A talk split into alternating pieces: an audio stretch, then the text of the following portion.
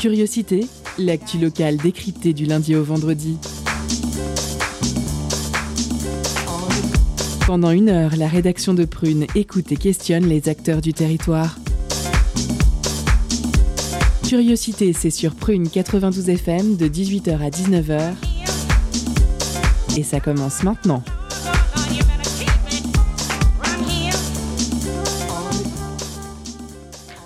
Bonsoir chers auditeurs et auditrices, vous êtes sur Prune 92 FM, il est 18h et c'est l'heure de Curiosité, votre quotidienne d'actualité locale. Je suis Salomé et avec moi ce soir notre intervieweur Pierre. Bonsoir. Bonsoir Pierre. Notre intervieweuse Ayane. Bonsoir. Bonsoir Ayane. Notre chroniqueur Anthony. Bonsoir. Bonsoir Anthony. Notre chroniqueuse Géane. Salut tout le monde. Salut Géane. Et notre réalisateur Neige.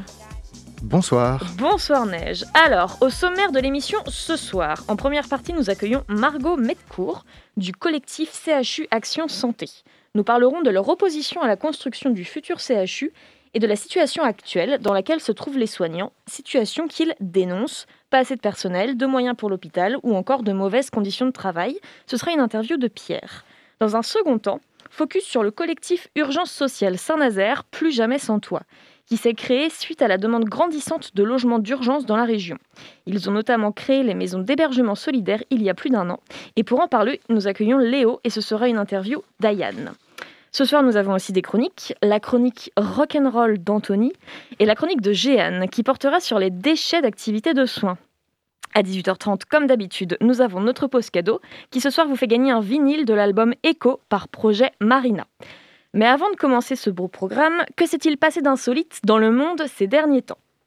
On commence à Paris, où dimanche dernier, la station de métro Federbe-Chaligny a été fermée car un carton a été découvert. Ce carton était rempli d'éprouvettes, toutes portant la mystérieuse inscription virus. Bien entendu, les esprits se sont emballés face à cette découverte, mais le résultat est plutôt décevant. Il s'agissait simplement de révélateurs de tests anti-Covid. Un mystère demeure cependant qui les a déposés ici suite au prochain épisode.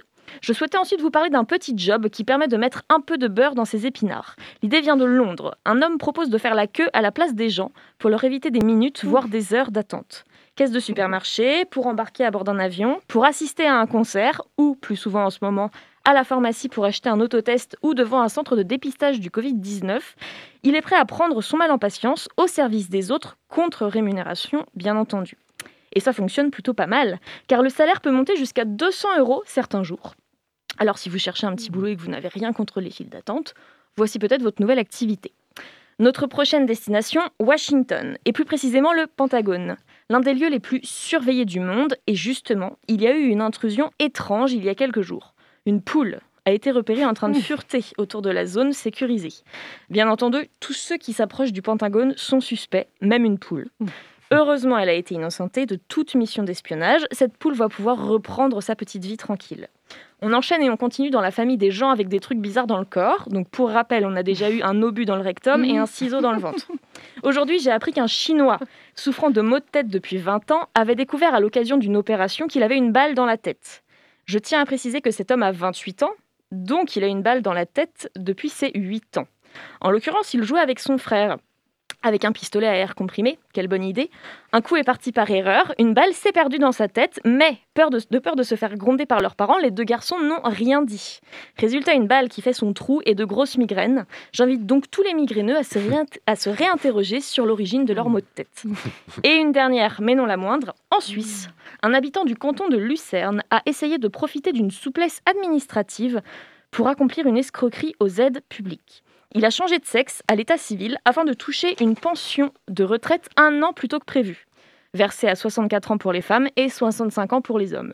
Il s'est décidé début janvier à faire toutes les démarches administratives de changement de sexe et ce qu'il faut savoir, c'est qu'en Suisse, depuis janvier 2022, c'est très simple de changer de sexe civilement parlant. Il suffit de payer 75 francs suisses et de s'entretenir pendant 10 minutes avec un agent chargé d'évaluer la capacité de discernement du demandeur. De toute évidence, au moins un homme a considéré que ce n'était pas grand-chose à payer face à la possibilité de toucher plus tôt une pension de retraite. Espérons quand même que le nombre de femmes de 64 ans n'augmente pas mystérieusement dans les mois à venir. Je vous laisse méditer là-dessus et de notre côté, on enchaîne avec la suite de notre programme. C'est maintenant l'heure de l'interview. Pierre reçoit Margot Medcourt du collectif CHU Action Santé. C'est parti Culture, questions sociales et politiques, environnement, vie associative. On en parle maintenant dans l'entretien de curiosité.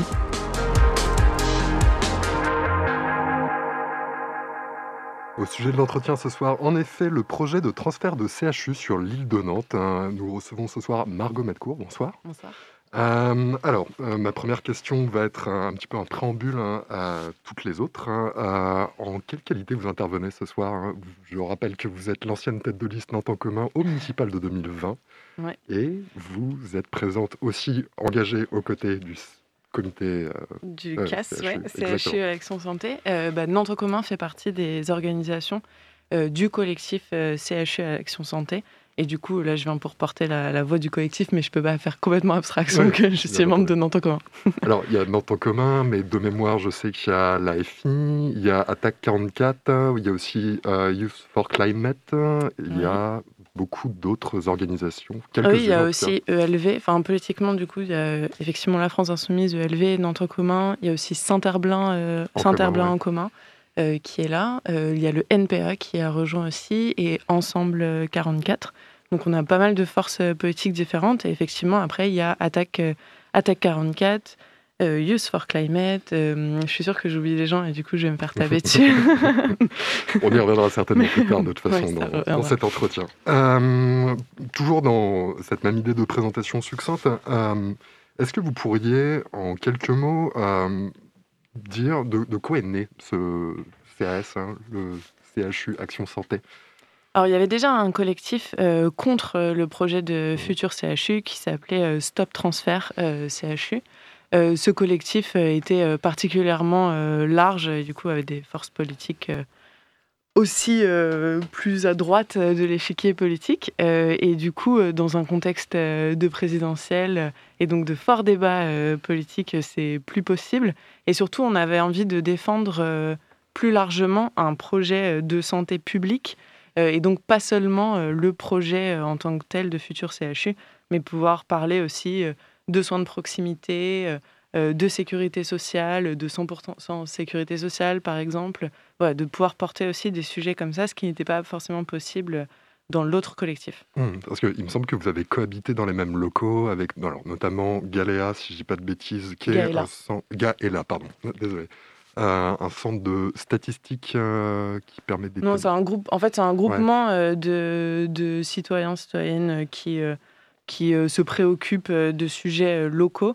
Euh, et donc, euh, il y a notamment un ancien, euh, un ancien médecin qui s'appelle Bernard Lemével, et puis, euh, et puis euh, d'autres personnes euh, comme Jean-Marie Marié, qui étaient à Gaëla et qui, depuis très longtemps, effectivement, sont contre le projet de futur CHU, notamment par rapport à l'emplacement, qui est donc sur la, ce sera sur l'île de Nantes, qui est une zone inondable, peu accessible. Mhm. hein. Je rappelle que le mine, le marché d'intérêt national, qui était sur l'île de Nantes, là où il y aura le futur CHU, a été déplacé à Rezé, euh, sur des terres agricoles au passage qu'on a bétonnées, a été déplacé parce que euh, n'était pas suffisamment accessible. Hmm. Et donc le mine n'est pas assez accessible et donc on va faire un, euh, hôpital euh, à cet endroit qui sera tout aussi peu accessible. Surtout que je viens de voir qu'il y aura beaucoup de problèmes pour financer les futures lignes de, de tram puisque les caisses de la TAN se vident. Euh, du coup, euh, voilà, donc on, on a des. Donc Gaëla, par exemple, était particulièrement présent euh, sur ce sujet-là, qui est quand même qui est un, pro- qui est un, un élément euh, très préoccupant du projet de futur CHU, mais qui n'est pas le seul, puisqu'en réalité, le, le plus gros problème, c'est qu'on va pouvoir encore moins bien soigner demain avec ce, avec ce projet. Alors justement, on va en venir aux revendications du CS. Vous parliez, alors justement, je vais prendre par ce bout, parce que c'est un bout que j'ai trouvé assez intéressant, la question de l'inondation, l'inondationnabilité, en fait la submersabilité des, Ouais. des terres euh, de l'île de Nantes. Euh, alors c'est pas très clair là-dessus. Euh, la préfecture ne reconnaît toujours pas que l'île de Nantes hein, est une zone euh, alors, en soi Mm. inondable. Euh, je suis allé un petit peu vérifier, c'est un petit peu plus compliqué que ça. Euh, en date de 2018, euh, il y a eu notamment un député LR, un sénateur LR, pardon, Christophe Priou, qui euh, s'adressait à la représentation nationale en ces termes, en rappelant l'inondation dramatique de l'hôpital de Carcassonne en octobre 2018, un hôpital neuf, construit en 2014. Il pointait du doigt notamment un, échange de courrier entre la préfecture, enfin le préfet d'alors, hein, qui date de 2009, et la présence de Nantes Métropole. Un courrier où il a rappelé que cette zone était au moins en partie inondable. Mhm. Il pointe par ailleurs euh, le risque de crue milléniale, si je ne dis pas de bêtises, il me mhm. semble que c'est bien ça. Mm où un tiers de Nantes Métropole aurait les pieds dans l'eau. Alors du coup, inondable, pas inondable, pour l'instant la préfecture ne tranche pas vraiment. Bah, oui, effectivement, du coup, il y a, selon euh, les classifications, effectivement, à un moment, l'île de Nantes était inondable, et puis après, on a revu, on s'est dit que finalement, non, c'était pas inondable. Étonnamment, c'était juste après, il y a eu le projet de futur CHU. Euh, mais le fait est qu'aujourd'hui, quand on regarde euh, des cartes qui montrent l'état de Nantes, notamment dans plusieurs années, effectivement, cette zone-là va être fréquemment inondée. Je crois que l'année dernière déjà, il y a toute une partie toute une partie des quais qui avaient déjà été coupés à la, circulation des voitures parce qu'ils étaient inondés. Donc, on sait par ailleurs, aujourd'hui déjà sur l'île de Nantes, il y a des pompes électriques qui retirent sans cesse de, retirent sans cesse de l'eau. Euh, on, voit bien qu'il y a des bâtiments euh, à Nantes hein, qui sont euh, un peu tordus, affaissés, parce qu'il il y a du sable. Et la conséquence de ça, très clairement, de façon très pratico-pratique, c'est qu'on va, on, va devoir planter des pieux de plusieurs dizaines de mètres dans le sol pour stabiliser la structure de l'hôpital. Et en fait, l'argent euh, parce que cet hôpital, a priori, le coût a augmenté, il s'élève à 1 milliard, 1 euh, milliard 200 millions à peu près. Et en, réalité, et en fait, on pourrait se dire c'est une excellente nouvelle. C'est génial. On va mettre plein d'argent dans l'hôpital public alors qu'on n'arrête pas de dire euh, que c'est une catastrophe. Mais en fait, cet argent, on va le mettre notamment dans ces pieux. on va le mettre dans une très belle vitrine. On va le mettre dans du béton en réalité et absolument pas euh, dans euh, plus de soins euh, et plus de moyens aussi pour que les soignantes et les soignants puissent travailler dans des conditions favorables. Oui, parce qu'il y a aussi ce contexte-là. Le CHU qui existe déjà à Hôtel-Dieu est complètement dépassé. J'ai quelques chiffres qui permettent d'établir plus les dégâts du Covid derrière. Hein. Par exemple, avant le Covid, on va seulement parler de ça, entre 2014 et 2018, le CHU avait déjà réduit sa capacité d'accueil de plus de 120 lits et d'environ 110 équivalents temps plein en activité au niveau des, salariés. J'ai pas mal d'autres chiffres, mais je vais juste pointer que dernièrement, en date de décembre, l'absentéisme est enfin, majeur. On est à quasiment à plus de 10%. Mhm. C'est-à-dire que sur un effectif de 9600 euh, personnels, on en a près de 1000 qui sont absents. Mhm. C'est un défi en ce moment pour le CHU. Il y a une crise, euh, un contexte plus global hein, pardon, de, euh, d'austérité, de toute façon, euh, dans les institutions publiques et ici dans le CHU ce projet, en effet, qui avait déjà été sous-évalué dans un premier temps et qui aujourd'hui est en train de grossir, peut totalement échapper au contrôle de notre prétopole dans un contexte mhm. où la Cour régionale des comptes euh, met déjà en garde euh, notre métropole. Euh, est-ce que je vais avoir une petite question avant la pause? Je vais essayer de la trouver. plein de choses sur lesquelles je peux réagir. Oui, c'est ça. La pause. Très rapidement, enfin, on va parler juste de la dernière mobilisation et puis on reviendra sur cette question d'austérité euh, mhm. après la pause. La, dernière mobilisation qui, le 22 janvier dernier, en réaction à la venue de Jean Castex, venu poser mhm. la première pierre le 21 janvier, est-ce qu'elle a permis de capter l'attention, d'attirer, euh, alors à défaut de l'attention des élus, peut-être celle des, citoyens? Bah, en tout cas, je l'espère. Euh, ce qu'on a vu, la, cérémonie qu'on a vue a été risible, ridicule, même, on peut dire, et complètement méprisante. Et on avait, on parlait des politiques d'austérité, et, dans cette cérémonie, on avait toutes celles et ceux qui ont euh, détruit, déconstruit euh, l'hôpital public et qui faisaient semblant euh, de le reconstruire, parce que main dans la main, on avait LREM et les Républicains, le Parti socialiste, et qui se satisfaisaient de faire semblant de reconstruire un hôpital avec des Legos en plastique. Et je pense que là, on a une symbolique énorme et absolument horripilante de ce qui est en train de se passer à la fois euh, à Nantes, mais aussi euh, nationalement, où ils sont en train de détruire euh, notre possibilité de nous soigner gratuitement et d'être bien soignés. C'était Margot Medcourt pour la première partie de l'entretien. On va faire une première pause tout de suite. C'est parti.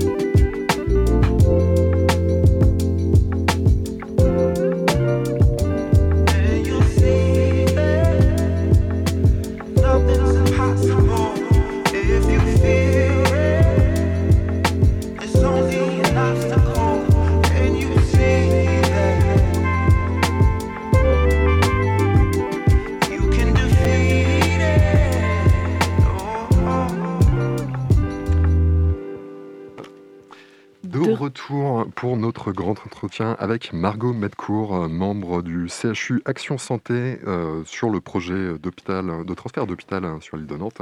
Nous parlions de la cérémonie euh, du 21 janvier. Je me permets de rappeler que c'est une cérémonie qui, selon en tout cas la direction du CHU à Presse Océan, a coûté 72 000 euros hors taxe. Avec la TVA, si les calculs de, Presse Océan sont bons, ça fait 86 000 euros. Euh, je vais revenir sur les finances hein, rapidement. Alors, ma question est la suivante. Dans un contexte de désengagement massif de l'État dans les dotations auprès des collectivités locales, qui concerne un petit peu tout, euh, est-ce qu'il n'y a pas un problème plus large hein, de pression économique sur ce projet? Alors, je vais le chiffrer euh, très concrètement en prenant l'exemple de Nantes Université, qui est un petit peu notre projet de transfert actuel. Euh, Mediacité rappelait récemment, en décembre si ma mémoire est exacte, que l'université nantaise peut à nouveau caresser le rêve de bénéficier de 330 millions d'euros de subsides prévus par l'État sur 10 ans, ce qui fait 30 millions par an. Euh, le projet de CHU est à moitié financé par l'État, si je ne dis pas de bêtises, 400 millions, c'est ça. Euh, pour un tiers. Oui, un tiers. le reste étant financé pour moitié par les fonds propres de l'hôpital et par l'autre par des emprunts. Est-ce qu'il n'y a pas des risques de pression euh, à imaginer de ce point de vue-là Mais c'est plus un risque en fait, hmm. c'est réel. L'annonce du projet, c'est 2008. Euh, et euh, en 2008, il y a aussi la signature d'un contrat de retour à l'équilibre du CHU de Nantes.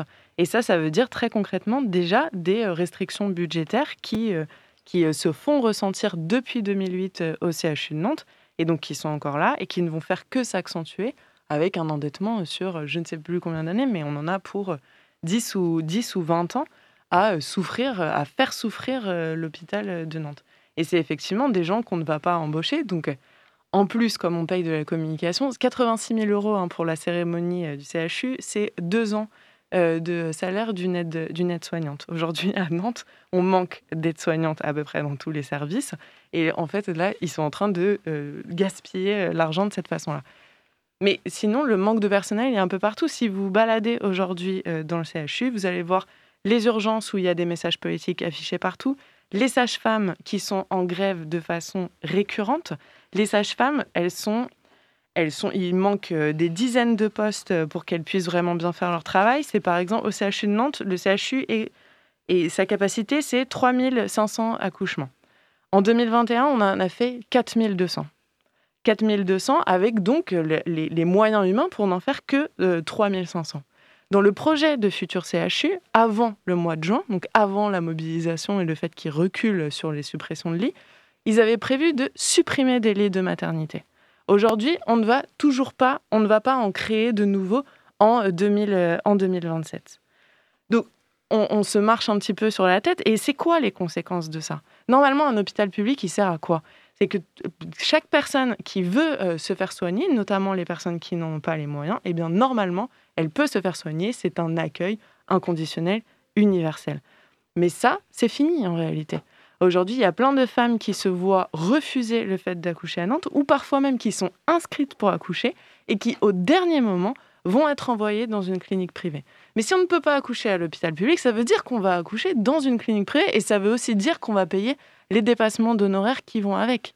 C'est ça dont on parle en fait. Hmm. C'est ça quand on dit euh, euh, on est en train de, détruire l'accès euh, l'accès aux soins, c'est de ça dont on parle. Mais ça, c'est que, c'est que pour les sages-femmes. Les urgences, par exemple, c'est aujourd'hui, on attend en moyenne 8 heures aux urgences. En 2019, on attendait 1h30 en moins. Donc ça ne cesse d'augmenter. Le record de cette année seulement, c'est 93 heures sur un brancard. 93 heures sur un brancard parce qu'il n'y a pas assez de lits d'hospitalisation. Et là, qu'est-ce qu'on nous dit? Pour le futur CHU, on va continuer à détruire des lits, à fermer des lits de médecine, de chirurgie et d'obstétrique. C'est 65. C'était 231 dans la première version du projet. C'est 65 qui vont être supprimés. Et encore, là, c'est euh, euh, les petits calculs pour euh, rentrer dans leurs frais. Mais en réalité, on a déjà des fermetures de lits chroniques toujours, là, en ce moment, c'est les vacances. Il y a plein de services en psychiatrie euh, qui ferment leurs portes parce que euh, on n'a pas assez de, parce qu'on n'a pas assez de gens et qu'il faut bien que les soignants et les soignantes euh, prennent des vacances. Hmm. Et on a cinq salles d'opération qui sont fermées depuis, depuis septembre. Ça veut dire des reports des reports d'opérations, sachant qu'on en fait déjà beaucoup à cause du Covid. Hmm. Et donc tout ça, ça veut dire que les gens perdent, perdent aussi une chance de euh, se faire soigner en temps et en heure et donc euh, augmente le risque, le risque de mourir. Alors ça c'est la situation pour le coup pour les soignés, mais il y a aussi le problème des soignants qui sont du coup dans une charge de travail, de stress et de sous-effectif qui est chronique, comme vous le mhm. rappeliez à l'instant. Donc je rappelle le chiffre de tout à l'heure, 10% d'absentéisme actuellement, quelque chose qui est complètement hémorragique. Euh, et vous parliez également du rôle du privé. Alors, mhm. En cherchant un petit peu, j'ai découvert que à côté euh, de ce projet de CHU, on a aussi un, où est-ce que j'ai mis ça? Bah, un, projet, voilà, une nouvelle maison de soins palliatifs euh, qui va ouvrir à Saint-Donatien, qui comprend 18 chambres de type hôtel. Nouvelle maison privée. Hein. Mhm. Donc, qui, outre des soins médicaux, euh, proposera d'autres services, art-thérapie, musicothérapie, socio-esthétique, biographie de fin de vie. Il y a vraiment beaucoup de choses différentes. Euh, quarantaine de soignants, une trentaine de bénévoles. Euh, et c'est donc du coup sur des fonds privés que tout ça va se développer. Alors, il y a beaucoup de commentateurs qui commencent à tirer la sonnette d'alarme en prévoyant le fait qu'on va déléguer une partie de l'offre publique au privé, avec tout ce que ça, comment dire, peut causer, comme mhm. vous le disiez à l'instant, en termes de euh, d'honoraires. Sur euh, ouais, voilà, dépassement d'honoraires. Hein. Est-ce que ma question va être un petit peu plus large hein, Est-ce qu'il n'y a pas un risque, hein, y compris enfin, est-ce que c'est viable à terme de déléguer ça? Mais je pense que vous avez déjà répondu en fait.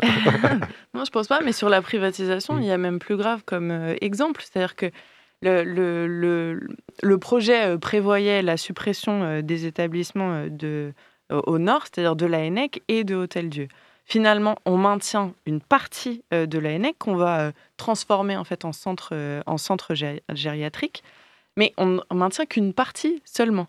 Il y a toute une partie du site de la qui donc aujourd'hui appartient à l'hôpital public qui va être privatisée pour être géré pour de la gériatrie. Mais pareil, ça sera, ça sera du privé. Donc ça veut dire que des gens pourront se faire soigner euh, à au CHU de Nantes euh, à, la ENEC. Et ensuite, euh, si à un moment on pense que ça coûte trop cher, donc il faut qu'ils aillent ailleurs, hop, et ben ça sera bien, ils pourront aller à la clinique juste à côté. Et donc on voit bien qu'effectivement le privé grignote, grignote de, plus, de plus en plus. Et les conséquences, c'est bien ce que je disais, c'est de ne pas pouvoir, de ne pas pouvoir se, de se faire soigner gratuitement et dans de, bonnes, dans de bonnes conditions aussi là, le scandale qui sort avec euh, Orpea, euh, euh, par exemple, c'est on voit bien que le privé a des exigences de rentabilité de faire de l'argent sur gérer les vieux et du coup on finit par réduire le nombre de couches, par chronométrer les soignantes et les soignants sur comment est-ce qu'il faut... Un petit rappel pour les auditories, Orpea, donc du coup c'est le leader européen ou mondial des, maisons de retraite de fin de vie. Bref. Euh, qui faisait des économies, notamment avec des coupes budgétaires sur la nourriture et les soins aux soignés. Mhm. C'est ça, mais du coup, la, conséquence, elle est. Euh, ce qu'on voit aujourd'hui, par exemple, au CHU de Nantes, quand on parle aux soignantes et aux soignants, on n'a pas de statistiques hyper précises sur qui va au CHU de Nantes. Mais c'est assez clair que c'est les personnes euh, les plus précaires, les plus précarisées, donc qui n'ont pas le choix que d'aller à l'hôpital public. Et notamment, on a une explosion quand même de euh, maladies, euh, de maladies chroniques euh, et de pathologies assez lourdes qui nécessitent aussi des séjours assez longs à l'hôpital. Mmh. Et donc, on a besoin de pouvoir, de pouvoir soigner ces personnes-là et de ne pas faire, et de ne pas faire que l'hôpital soit juste, les, juste les moyens. minimum vraiment pour maltraiter finalement mmh. les gens qui restent et que d'autres personnes aillent bien se soigner euh, parce qu'elles en ont les moyens euh, dans des cliniques privées. On ne veut pas, je pense, d'un hôpital euh, à deux vitesses, mais bien pouvoir bien soigner tout le monde. Alors peut-être une dernière question avant de rendre la main. le, chantier a déjà commencé. C'est-à-dire que vous le mentionniez tout à l'heure, ils sont déjà en train de planter des pieux dans le sol pour garantir l'insubmersibilité du futur CHU. Le gros œuvre sera attaqué horizon juin, du coup. Euh, ça pose un petit peu la question de du planning. Comment ça va se passer du coup pour CHU Action Santé? Est-ce qu'on peut encore obtenir projeter Qu'est-ce que est-ce qu'il y a des alternatives à cette délocalisation ou est-ce que vous avez des préconisations bah, en tout cas, on est en train de le construire. Ce, qu'on ce sur quoi on se concentre là, c'est l'élaboration d'un contre-projet, parce qu'il nous paraît euh, anormal que la maternité qui a ouvert ses portes euh, en 2004 euh, ferme déjà pour être transférée sur l'île de Nantes. Il nous paraît anormal que le pôle technique médico-chirurgical, le PTMC, qui a ouvert ses portes en 2013 et qui a un investissement hyper lourd, que ça, ferme, aussi ses portes pour être reconstruit sur l'île de Nantes. Donc on pense en fait qu'on peut euh, repenser, euh, enfin penser ce projet euh, de futur hôpital, peut-être en incluant un site sur l'île de Nantes, mais certainement pas en centralisant tous les établissements et en essayant de, de tout caser alors qu'on n'a clairement pas assez de place sur ce site de l'île de Nantes. Donc on veut continuer à faire des propositions alternatives pour qu'on puisse, puisse avoir, les, avoir un hôpital qui est juste à la hauteur des besoins des besoins d'une population qui n'arrête pas euh, de croître et d'une population qui vieillit particulièrement vite en Loire-Atlantique. Hmm. Un hôpital qui remplit sa mission de service public. C'est ça. Margot Bécourt, merci beaucoup infiniment d'être venue ce soir. Je rends l'antenne. Eh ben, merci, oui, merci encore Margot Médcourt et merci Pierre pour cette interview. On enchaîne tout de suite après une pause musicale.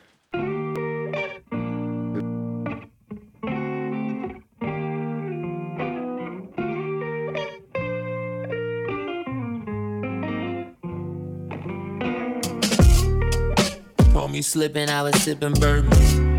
Unfamiliar feelings, it's that liquid courage. For every brave heart lies a coward lurking. Far from perfect.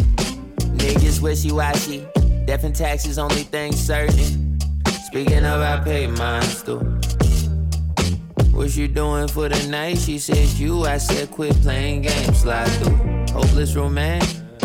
I throw my hands up. Been in my bag three nights alone. She held me for ransom. We getting though like a tantrum. We both used to the front. No faking, got us jumping to assumptions. Tonight I'ma live and maintain. I'm getting high just to see this whole thing. Yeah, went off the drugs.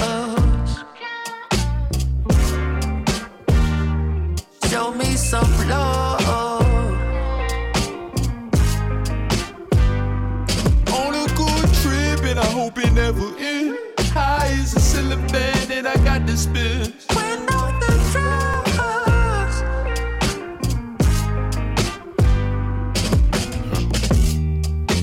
The papers raw, the blunts, and no no.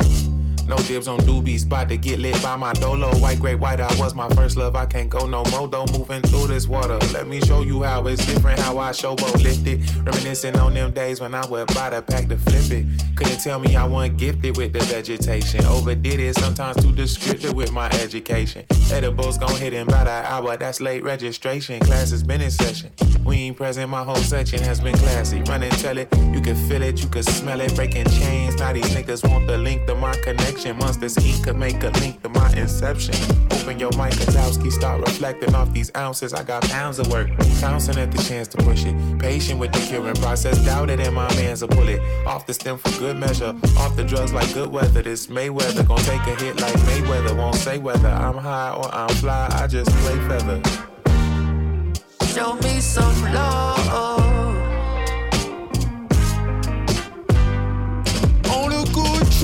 I hope it never ends. High as a ceiling fan, and I got to spin. When off the drugs.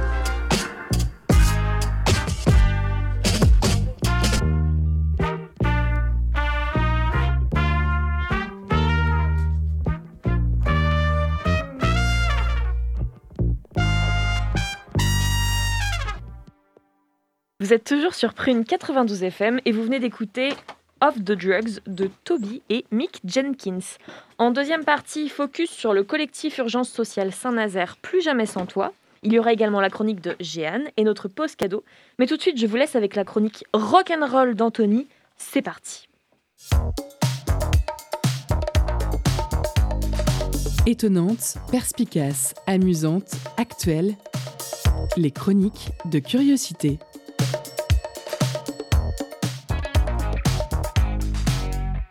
En ce moment, j'écoute du rock et je lis Virginie Despentes. Ça m'inspire beaucoup, un peu trop même. Je crois que je deviens punk. Je sombre dans le grand banditisme. Plus rien ne m'arrête. Je suis à ça de devenir le Joker dans le film Joker. La seule chose qui me retient, c'est le budget maquillage et la coloration des cheveux en vert. Hein. Puis il faut que je les coupe après. Et, et, oui, je suis un homme dangereux, pléonasme, un déglingo, un ouf malade, comme vous dites.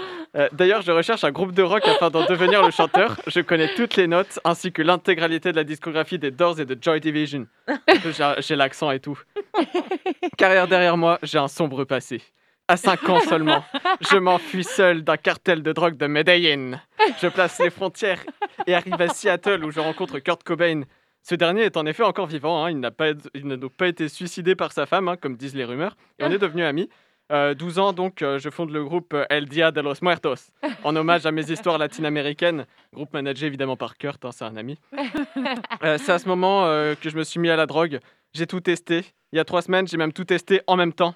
Je suis toujours pas redescendu à ce rythme-là. Je vais passer plus de temps dans l'espace que Thomas Pesquet. Et comment mon corps supporte ça finalement? Le talent. Et eh oui, euh, au moins c'est sympa, j'ai Space Oddity de David Bowie, euh, toujours l'accent, en boucle dans ma tête. En fait, je suis un peu comme euh, la Tesla que Elon Musk il a envoyée dans l'espace. D'ailleurs, c'est marrant que Elon Musk se dise écolo avec ses voitures électriques, alors qu'il va littéralement jusqu'à polluer l'espace. Euh, mais pour revenir sur David Bowie, en toute hétérosexualité, évidemment, on revient pas vraiment dessus. En plus, il est mort, c'est chiant. Euh, Space Oddity, c'est marrant, ça parle d'un mec qui est drogué. Et au début de la chanson, c'est marrant parce que quand il dit Grand Control to Major Tom, on dirait qu'il dit Prends le contrôle de mes tétons. en parlant de tétons, je vois plus que ça. Je passe ma vie à voir des seins. Et oui, je vais souvent au musée pour me cultiver.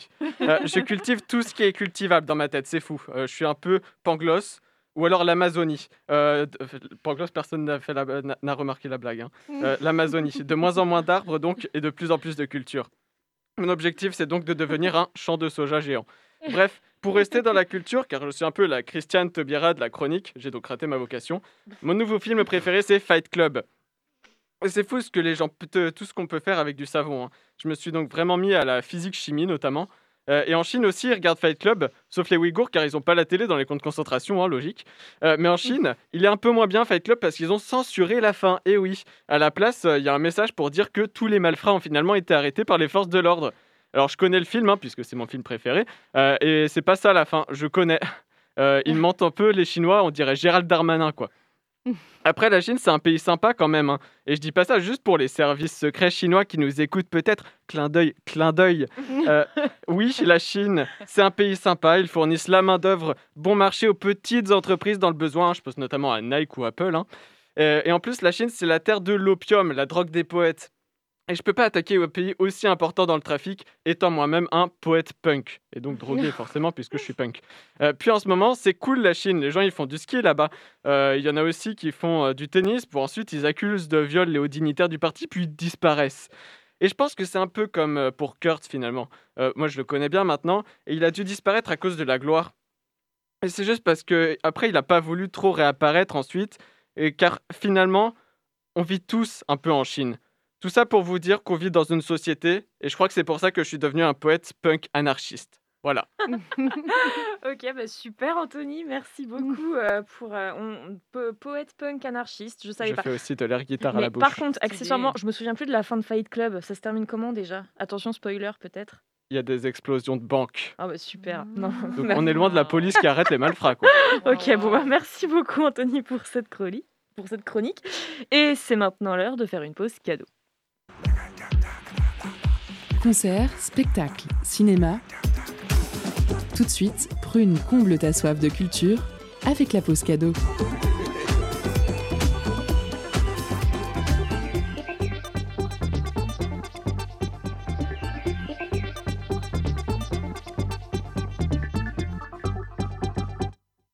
Ce soir, Prune vous fait gagner un vinyle de l'album Echo par Projet Marina. Le duo nantais sortait son premier projet en 2018 sur Distag Records une musique synthétique et hypnotique entre cold wave et techno. Dans cet album, on retrouve des vibes bien froides d'une musique électronique des 80s, hybridée avec des sonorités plus modernes. Une ambiance lourde et pesante qui nous agrippe, et des textes où le premier degré est de rigueur, avec une poésie vindicative assumée qui frappe juste. Alors pour emporter votre vinyle, envoyez Reflet en message direct sur l'Instagram de Prune et soyez les plus rapides. On se laisse en musique avec Rage tiré de l'album.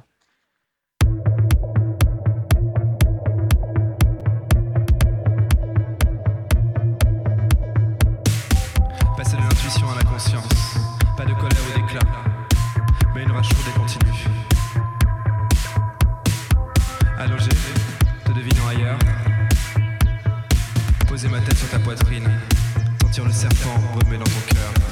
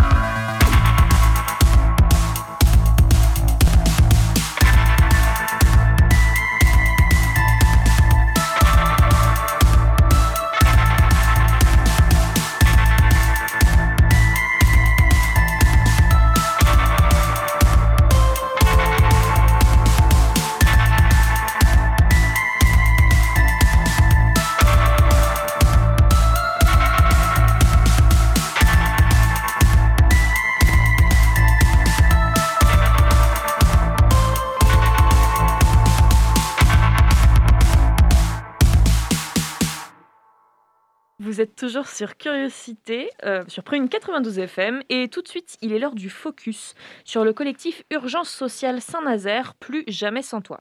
Pour en parler, nous recevons Léo. C'est une interview d'Ayane. C'est parti. Focus sur une initiative, un événement, un engagement. C'est le Zoom de la rédaction.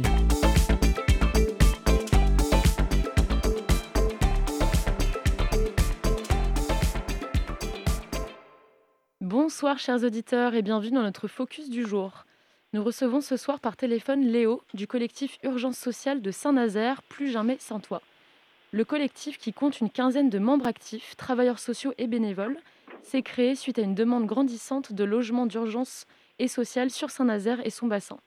Le collectif alerte et lutte contre la précarité et la grande précarité, agit sur le terrain pour accueillir les personnes, les écouter, les accompagner dans leurs démarches, leurs nombreux rendez-vous et coups de fil pour qu'elles puissent cesser de vivre dans la précarité, la peur, l'incertitude et l'urgence.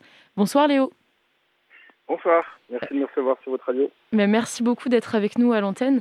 Euh, j'aimerais qu'on aborde dans un premier temps une situation que le collectif Urgence sociale de Saint-Nazaire a récemment dénoncée et pour laquelle vous êtes mobilisé. Euh, il s'agit de la situation de Louam, une femme érythréenne de 27 ans, enceinte et contrainte de dormir chaque nuit à la rue. Euh, Louam est venue en France rejoindre son époux Nazgui en juin 2021. Et faute d'hébergement d'urgence sur Saint-Nazaire, elle cherchait chaque soir une solution pour dormir. Euh, vous vous êtes donc mobilisé le 28 janvier en soutien à l'OUAM et également pour interpeller les élus et le maire de Saint-Nazaire, David Sanzin. Est-ce que vous pouvez m'expliquer comment la situation de l'OUAM a évolué? Alors, euh, bah, euh, depuis la mobilisation et le fait qu'on ait rendu aussi cette situation publique, euh, l'OUAM a pu être prise en charge dans, un, dans une structure qui s'appelle le lit Halte Soins Santé, qui est située à côté de Saint-Nazaire, euh, donc elle est là-bas pendant, enfin jusqu'à la fin de sa grossesse, donc pour les deux prochains mois, et donc elle est entourée euh, d'une équipe médicale, donc ce qui, ce qui lui permettra aussi de, après une période quand même qui a été très très intense en termes en termes d'émotions et en termes de précarité, de pouvoir aussi être bien accompagné.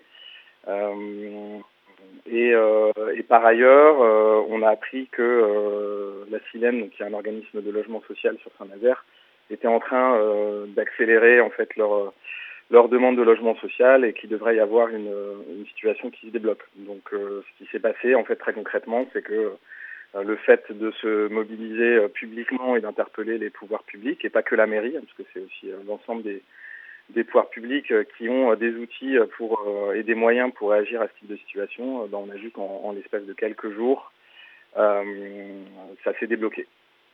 Et lors de votre rassemblement le 28 janvier, vous avez soulevé justement la responsabilité euh, de la mairie et des services publics, notamment dans le fait de ne, de ne pas mobiliser ou pas suffisamment en tout cas de moyens, ni de proposer de solutions d'hébergement pour les plus précaires. Et qu'ont-ils répondu à cela Effectivement, on les a interpellés là-dessus, mais c'est pas la première fois qu'on les interpelle, parce que comme vous l'avez dit dans, dans, votre introduction, le, en fait, le, le, collectif Urgence Sociale s'est créé il y a un peu plus d'un an, euh, justement en, en alertant euh, dans un premier temps les pouvoirs publics euh, parce que nous, on avait fait le constat que la précarité, qui est évidemment déjà bien présente depuis longtemps, elle s'était euh, particulièrement accrue pendant la période de, de la crise sanitaire et que la réponse publique était largement insuffisante. Et, et nous, on était bien placés pour le savoir parce qu'on était déjà en train de on accompagnait, on était, on était proche d'un certain nombre de personnes qui n'avaient pas de solution de logement.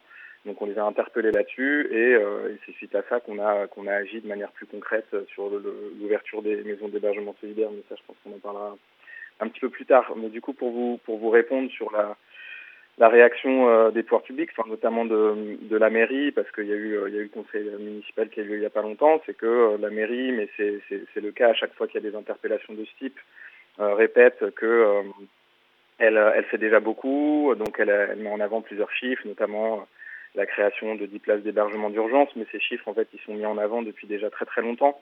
Et la réalité, c'est que euh, nous, ce qu'on dit, c'est, c'est que les, les, les, moyens sont largement insuffisants. en fait, l'important, c'est pas 10 places, l'important, c'est de comprendre, en fait, exactement les, les, les, les situations de précarité qui sont, euh, qui sont présentes sur Saint-Nazaire, euh, de voir combien de personnes ça, ça représente, et à partir de là, de mettre les moyens en conséquence et d'y place, c'est en plus de ce qu'il y a un petit peu par ailleurs, c'est absolument insuffisant. Et il y a une logique de, enfin il y a une logique de place d'hébergement, il y a une logique d'accompagnement social parce que ces personnes, et on l'a vu particulièrement avec le cas de de l'OUAM et de son mari Nazgui, c'est que c'est que c'est des personnes aussi qui avaient besoin d'avoir un, un, accompagnement sur un, certain nombre de de démarches et, euh, et qui puissent se faire dans le enfin, dans le temps, dans la bienveillance, c'est que les, les, travailleurs et les travailleuses sociaux euh, ont de moins en moins de moyens, ont de moins en moins de temps pour, euh, pour accompagner dans des bonnes conditions les personnes. Et, euh, et ça, c'est aussi un problème que nous, on a voulu soulever à travers cette interpellation. Merci. Et aujourd'hui, de plus en plus de réfugiés euh, gagnent Saint-Nazaire afin d'y trouver de meilleures conditions d'accueil après avoir quitté Nantes ou d'autres grandes villes engorgées et ne pouvant pas les accueillir. Et donc, euh, c'est en constatant l'augmentation exponentielle de la précarité à Saint-Nazaire que vous avez donc monté ce collectif euh, Urgence sociale de Saint-Nazaire. Et vous avez aussi, il y a un an, il me semble à peu près, réquisitionné deux pavillons appartenant à la ville qui étaient abandonnés depuis des années et ces maisons d'hébergement solidaires ont été ouvertes il y a bientôt euh, donc un an et sont actuellement menacées d'expulsion. Est-ce que vous pouvez nous en parler? Oui, tout à fait. Euh, enfin, juste pour revenir sur ce que vous disiez, enfin, il n'y a, y a, a, pas que des personnes réfugiées qui viennent à Saint-Nazaire euh, en espérant aussi, par exemple, surtout y trouver du travail. Enfin, c'est des personnes réfugiées, des personnes aussi qui ont la nationalité française qui le font. Et c'est vrai que nous, pour le coup, on, on aide, on accompagne euh, des personnes de, avec des statuts très très différents et on ne fait pas la distinction. C'est pas c'est pas important pour nous. D'accord. Euh, donc effectivement, oui, ça fait euh, bientôt un an qu'on a ouvert des, les maisons d'hébergement solidaire, qui sont effectivement deux deux pavillons qui appartiennent à la ville de Saint-Nazaire, qu'elle possède depuis des années et qui, qui étaient abandonnés. L'un depuis deux trois ans, l'autre depuis une dizaine d'années. Euh, et qui était enfin vraiment abandonné, ouvert. Et donc nous on a on a occupé et, euh, et restauré pour pouvoir euh, y loger, euh, enfin y créer une, à peu près 25 places. Et depuis la depuis l'ouverture des, des, maisons d'hébergement solidaire, c'est plus d'une centaine de personnes qu'on a hébergées, donc soit sur sur quelques jours, parfois quelques semaines, voire plusieurs mois, et voir encore certaines personnes qui sont là depuis le début, parce qu'il n'y a pas de pas de solutions qui, qui ont été trouvées pour elles. Et en plus de l'hébergement, il y a aussi un énorme travail d'accompagnement euh, social, administratif, par, parfois sur des démarches aussi euh, de recherche de, de, formation, de logement, de, des démarches médicales aussi sur lesquelles on accompagne les personnes hébergées ici. Et, euh, et en effet, euh, comme vous l'avez soulevé, euh, on est depuis presque le, le, début de cette occupation sous menace d'une expulsion parce que la, la mairie a saisi la justice euh, en demandant qu'elle qu'elle nous expulse. Euh, et donc on a on a eu un certain nombre de de reports. On a eu cinq reports au tribunal, si je ne me trompe pas. Euh, le dernier, c'était il, il, y a vraiment pas très longtemps, courant janvier. Et donc la prochaine audience, ça va être le, le 27 avril au tribunal de Saint-Nazaire. Et donc en fait, la mairie, très simplement, hein, prétexte que voilà, ces bâtiments lui appartiennent, et qu'à partir de ce moment-là, euh, c'est pas la c'est pas la bonne méthode que nous on emploie euh, même si on a déjà pu rencontrer la mairie pour euh, discuter, de négocier, mais, mais malheureusement, elle a pas, ces négociations n'ont pas abouti parce que nous, on demandait un, un bail précaire euh, pour pouvoir justement continuer à, à, mener ce travail social indispensable, mais la mairie a, a refusé. Donc euh, malheureusement, ça va jouer sur le terrain, le terrain judiciaire. Et nous, notre crainte, c'est que euh, c'est que la mairie profite que, que tout doucement l'été approche pour pour voilà que la qu'une éventuelle date d'expulsion coïncide avec cette période parce qu'on sait bien qu'en été euh, il y a un peu moins de monde qui se mobilise. En été, les questions de logement sont, sont moins, enfin les, personnes, ils sont, euh, en tout cas pas mal de gens, ils sont moins sensibles parce qu'on a un peu l'impression que c'est pas grave si les gens dorment dehors euh, pendant l'été, alors que si,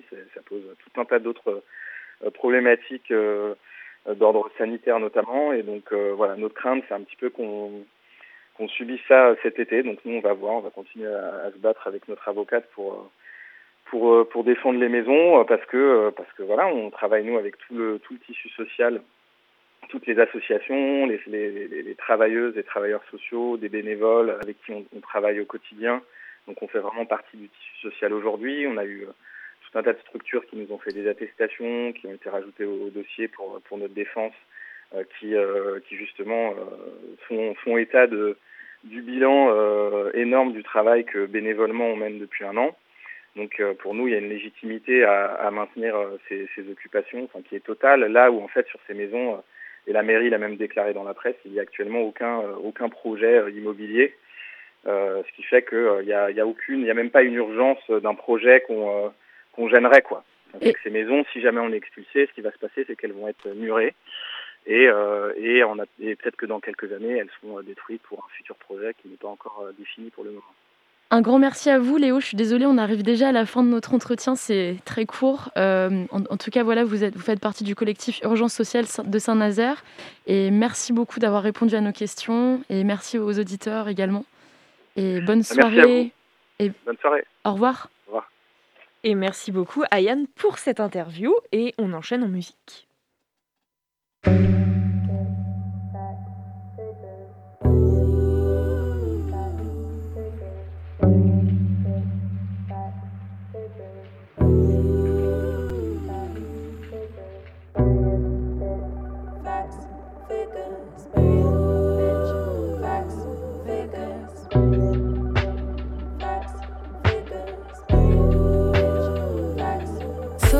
Could fill me up, but something don't feel right.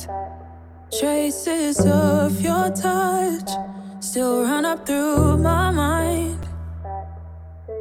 At this point right now, I just need stable and alone. You think that would wind up the case, but in candles from both ends is unwise. Let me remind you, it's you and just you. Let me remind you, don't let it blind you. Had the required time for healing, fabrication told. Tired's an understatement, supposed to just keep going. Oh, how your sins weigh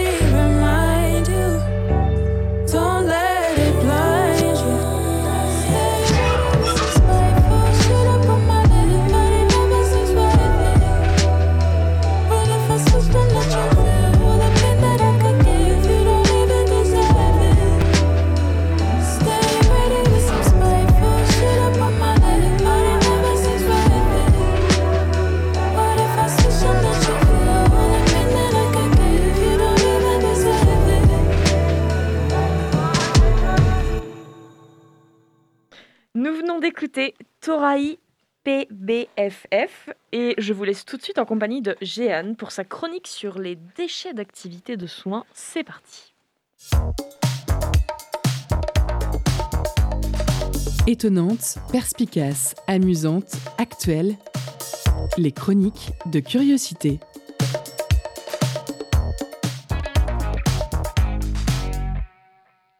Bonjour à toutes et à tous. Pour cette émission, j'avais pensé à bien des sujets. J'avais pensé à des sujets divertissants comme le classement des pénis par taille et par région.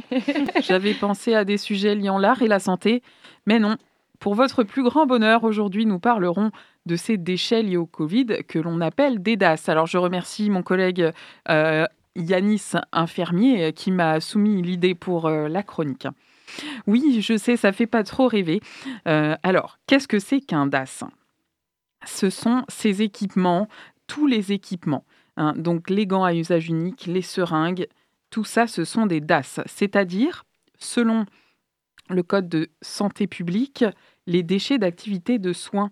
Euh, un DAS, ça désigne un déchet issu des activités de diagnostic, de suivi et de traitement préventif, curatif ou palliatif dans les domaines de la médecine humaine et vétérinaire.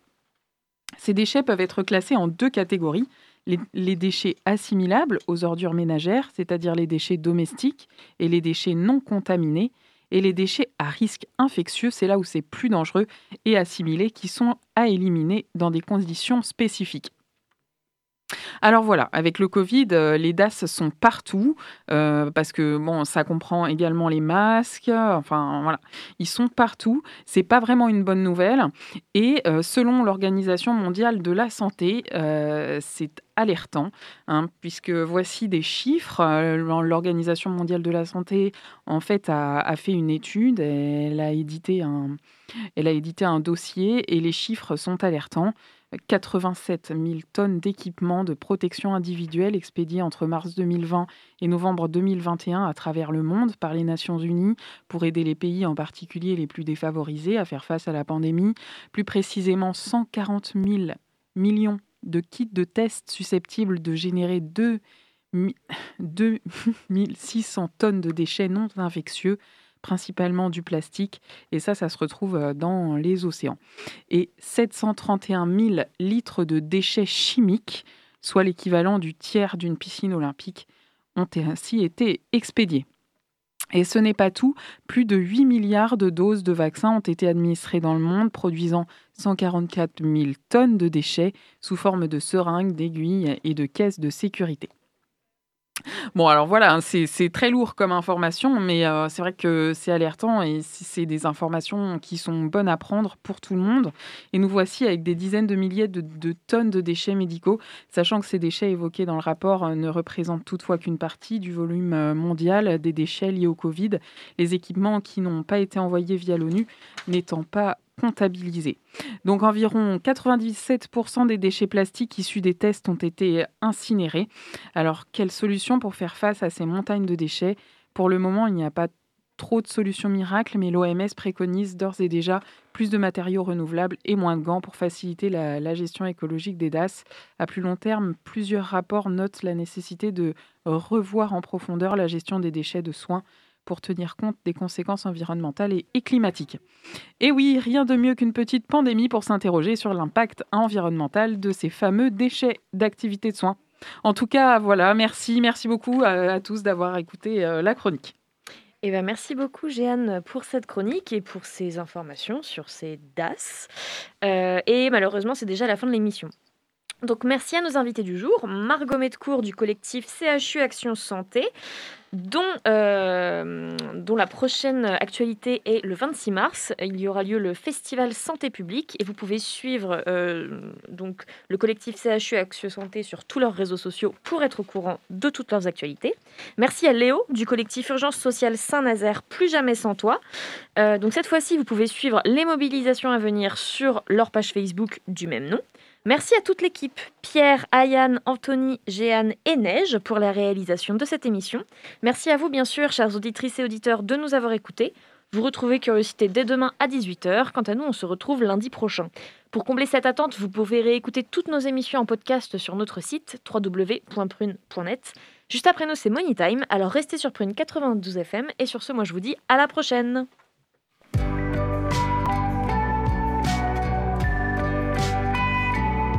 Pour écouter ou réécouter Curiosité, rendez-vous sur le www.prune.net.